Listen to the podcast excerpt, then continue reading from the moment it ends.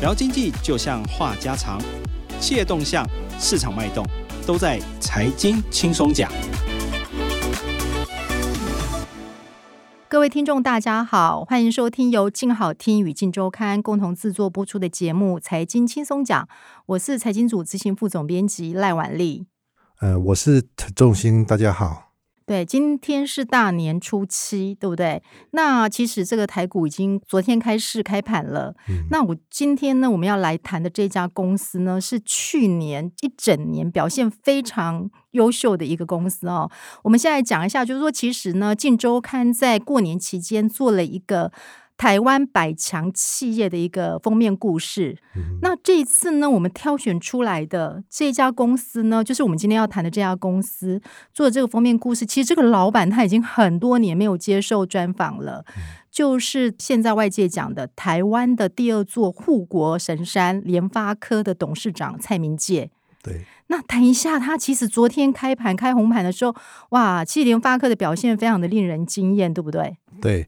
它已经冲上一千块了，最高到一千零一十块。哇，这非常的不容易，对不对？对。其实我们在年前的时候在写哦，就其实呃，当时有一些外资就点名所谓今年看好的黑马，就所谓的台股的这个千金股。嗯。那其实联发科就是其中的一家，没想到它过完农历年之后就涨上千元的这个关卡上去了。对。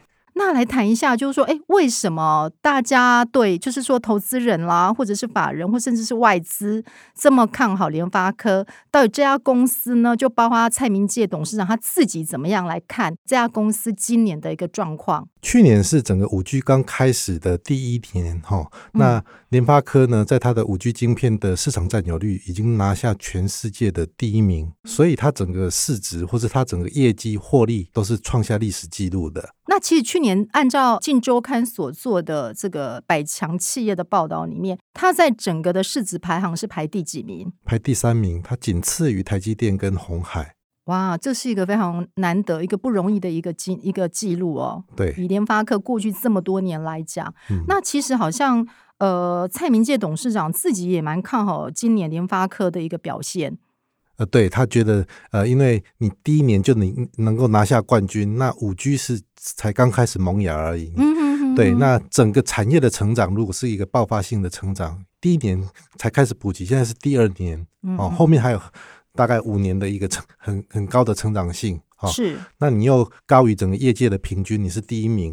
哦，那你接下来的成长性当然是非常的看好。对，就说其实在这之前，今年初其实我们也看到陆续有一些媒体在报道，就说联发科在五 G 晶片上面拔得头筹这样一个新闻哦。那大家比较好奇，就是说，哎，过去跟它在整个市场上面的最主要、最大的竞争者，其实就是这个晶片的龙头，应该是美国的高通这家公司。那为什么在这一次联发科能够出奇制胜，能够赢高通？它主要的一个原因在哪里？是价格，还是产品，还是怎什么样的一个优势？呃，我觉得它很不简单的地方呢，就是说，其实，在二零一五年左右呢，它其实是遇到了一个谷底。就是说，那个时候呢，高通看到联发科已经慢慢追上来了，中国呢也看到，哎，这个其实他们可以自己做晶片，好，所以等于是它上面的竞争对手跟下面的竞争对手都过来在夹杀它的时候，让它的业绩掉下来的时候，它不但是没有这个退缩，反而是加大这个研发的这个投资的脚步。它过去五年呢，投资了。一千亿下去做这个五 G 的晶片，所以呢，他们从被夹杀的这个过程呢，可以爬到现在变成领先高通、领先中国做的这些竞争对手，变成世界第一位这样子。所以这等于真的就是杀出一条血路，对不对？对，我想很不简单啊，真的很不容易。嗯，他过去几年大家想想看，呃，他的人才一直被中国那边高薪挖角，挖角，嗯、对，结果他完全没有受到影响，反而能够诶、欸，在这个人家挑战他的时候。能够逆势突围，再往前冲。但老实讲，就是说，在那个过程里面哦，这个领导者、这企业的经营者呢，真的要有非常大的决心跟毅力哦，才能做得到。尤其就是说，你刚刚提到，在二零一五年，他其实是谷底，他能够在谷底还能够继续坚持，就是说，他认为研发其实才是联发科最重要的命脉，才是他最重要的核心竞争力。对我们一般企业，如果你说获利营收衰退的时候，大家想说，哎。那我要 cost down 哦，我要裁员呐，啊，我要精简呐，我节衣缩食啊，结果他不是，嗯。哦，他继续扩大他的投资，在技术部门的这个一个投资，就继续在研发上面继续在在做，在砸钱进去再做这样子。对，所以其实哈，你里面我看到有一个很有趣的数字哦，可能讲千亿什么，可能大家比较没有感了哦。但他说过去呢，他大概十年一共投资了几栋的一零一大楼的钱的费用，投资了八栋一零一的这个大楼哦。哦这个投资金额是很大。那除了这个投资以外，他还采购了一千五百亿哦，在台湾的采购就一千五百亿哦。譬如说台积电、联电生产的晶片，都是他采购，完全不需要工厂，不需要跟国外买机器设备。他这些钱呢，全部都拿来这些员工的薪资，所以他薪资其实是平均是很高的。哦，就在科技产业来讲，其实是是算是高，等于是模范生了，前段的一个模范生了。对对对。其实大部分的企业经营者哦，在碰到谷底或者是营收衰退的时候，大部分就是会踩手势。对。哦，他就会觉得说啊，那现在奇鸡拜拜，对不对？那我能够省多少就算多少啊，大家就是会尽量去 cost down。可是反而蔡明介在这个部分，他是非常的大方，而且他非常的执着，就是他认为说整个的研发。还是联发科最重要的一个竞争力。对，而且它是不单是技术上面，它有有想过要怎么去超前，或是迎头赶上这个对手。它在功能方面也提供更好的这个服务给这个消费者。比方说，以前我们的手机都只能通电话这样子，那它呢，就是说它把这个 M P 三的功能、播放音乐的功能也加进去，然后价格还更便宜。哦、是，好，所以。呃，以前是两颗晶片，比如说你 M M P 三要一个晶片，嗯、哦，那你手机要一个晶片，它整个就是变成只有一颗的晶片，就二合一，二合一的概念，对对对对对，就把一个那个手机上面那个收收听收讯的这个部分加上了 M P 三的这样子的一个功能，整个把它 combine 在一起，结合在一起。然后价格又更便宜，所以这个部分这也是在这次联发科能够在五 G 晶片能够赢高通一个非常重要的另外一个关键的因素嘛。对对，对，就是说它可能提供的一个产品，应该就是说它是比较多功能的一个晶片。嗯，但是现在高通就是它还是非常的坚持，就是单一功能的一个晶片。去出这样子，对，我觉得联发科的成功真的不是像大家看到的哦，其实他们真的走过了一段非常漫长，独自埋头下了非常大的一个苦功在这上面，然后才能够造就今天可能股民眼里面的所谓的第二座护国神山。对，投资人比较好奇哦，蔡明介怎么样看今年联发科的一个表现？联发科今年因为五 G 才刚开始普及嘛，哈、嗯嗯，所以他觉得这个五 G 的成长性会第一个会很大。嗯那除了这个这个手机以外，它的这个笔记型电脑，我们一般用的就是微软的作业系统的笔记型电脑。那联发科呢，它做了一个突破，哦，它是采用 Google 的这个所谓的 Chromebook，谷歌的这个作业系统。哦，他去卖给美国的这个呃学生，疫情很严重的时候，他们就在家上课。那整个这个销售需求就大增。哦，所以它不是只有一个做手机晶片的公司，实际上它已经在全世界有七项产品是市场占有率是世界第一名了。哇，都是拿到全球第一的这样，这很不简单呢。对对对，所以它的整个今年的成长性一直是非常受到看好。对，所以其实蔡明介是说，联发科在今年是展现良好的成长态势。对，就是其实我们知道那个蔡明介讲话，其实他也比较保守啦，嗯、他是一个很务实、很实际的人哦，他也不太喜欢喊数字或是什么之类的。嗯、但是他就是告诉大家说，哎，今年联发科这家公司，就是说公司是展现良好的成长态势。过去在市场投资人也好，或是市场上面来看，大家好像很难跟山寨这两个字，几乎有一段时间几乎是要画上等号，对不对？对。但是后来我们知道一些故事哦，其实就是说蔡明介在专访的时候，其实他有讲到他的一些故事，呃，为什么他从提供比较便宜、比较低的一个价钱，其实他有他的一些理想。跟他希望借由科技来改善一些第三世界或者是比较落后地区的人民的一个生活，能不能请重心来跟我们分享一下这个故事？像他看到这个非洲啊，哦，他们去去去这个。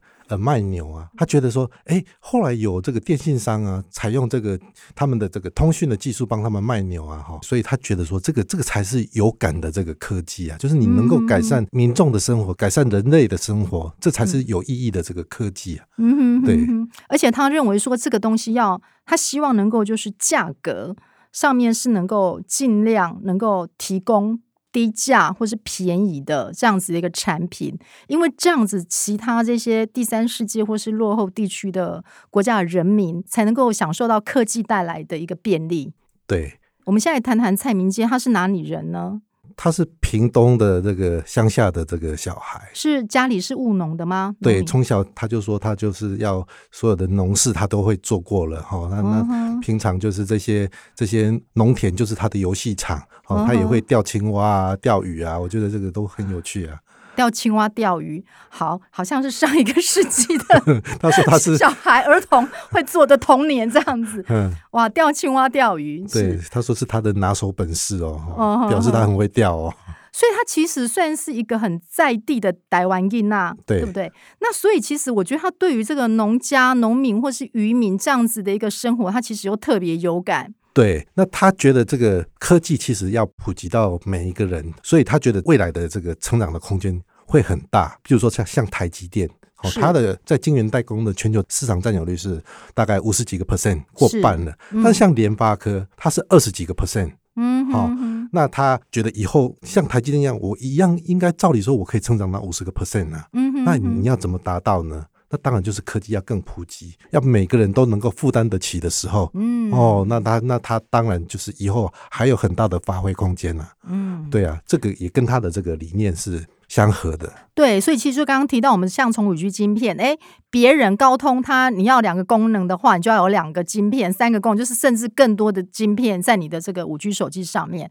那联发科它的做法就是说，哎，我把很多几何几哦，就变成把所有的这个功能器就放在一颗晶片，这其实有点违反到经商的原则，对不对？如果今天我以商人来讲，我能够卖你五颗晶片，我就给你算五颗晶片的钱，我是不是可以赚得到更多？我为什么要把这个功能变成了五？合一，对不对？他这样子，他钱他就只能够卖到一颗晶片的这个费用，但是他把这个价格降下来，那提供给这个厂商，然后厂商就可以用比较低的成本取得晶片，然后就能够做出一些呃，到时候制造出来的产品也能够非常普及化，能够平民的，就是提供给一般的消费者。对，听起来他的理念跟想法是这样子。我补充一点，就是说，它除了刚刚讲的这些功能更多以外，比如说要用两颗晶片、三颗晶片，它就有比较多的空间。那它变成剩下一颗的时候，它就是可以省下更多的空间，好让整个手机呢，它能够更轻薄哦，更轻巧。对，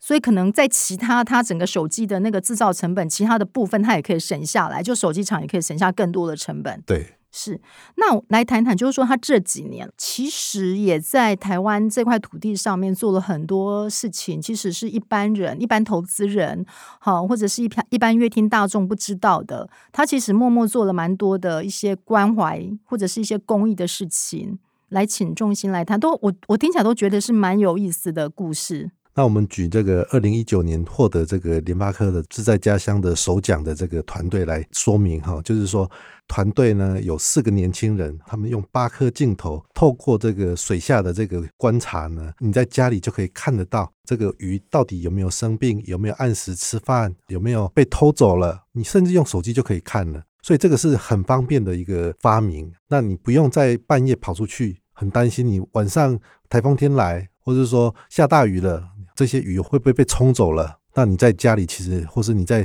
甚至出外去旅游，随时都可以监看哦，你就不用在晚上睡不着觉了。这个是一个很厉害的一个发明，所以他们就获得了这个联发科的这个首奖。蔡明介也说，这个对我来说是一个很有感的一个科技。也就是，所以其实这个自在家乡的这个竞赛，就联发科举办的这个竞赛呢，他是希望就是说借由数位创新落实到偏乡，然后让孩童啊、家庭主妇，甚至农渔民都能靠这种所谓科技的这个创新。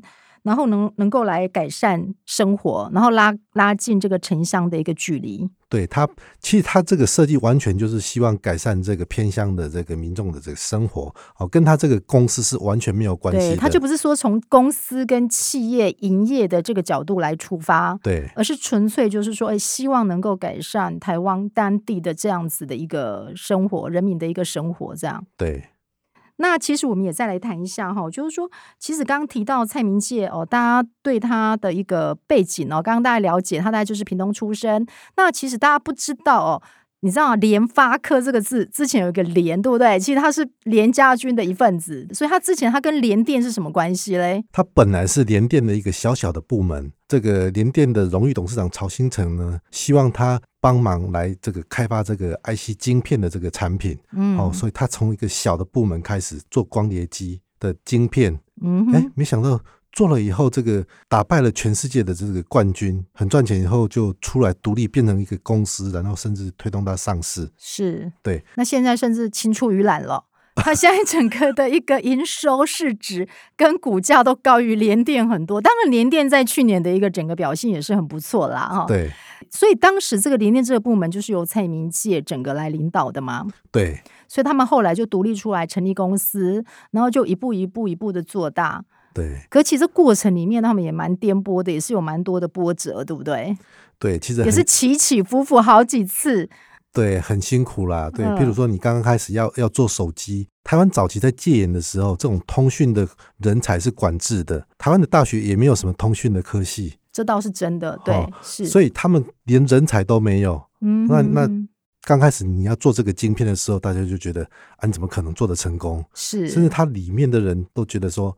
啊，这个失败的机会实在是很大了。大家连里面的人都不看好，就对自己都看衰自己，唱衰自己就是了。然后蔡明介去国外找这个人才回来啊，带这个团队啊，这个这个人叫徐志强，很有名，就是最后帮他把这个团队做起来哈。然后他这个徐志强那时候也跟同事讲说，这个实在是一个塞亏，就是死缺啊，是不是很困难？结果他最后竟然。把它做成功了，五年的时间投了好几百亿下去哦，他的资本呢也才一百多亿，每年都是超过他的资本呢下去投资，那五年的时间连一块钱的订单都没有。所以我真的觉得说，哎，过去我们在这个投资市场有一句话说哈，这个买股票哈，其实就是要买老板，对不对？看怎么样的一个老板。那我觉得蔡明介真的就是今年刚好是牛年嘛哈，他又是农家出身，我真的有在他身上看到那种台湾股的那个精神，对不对？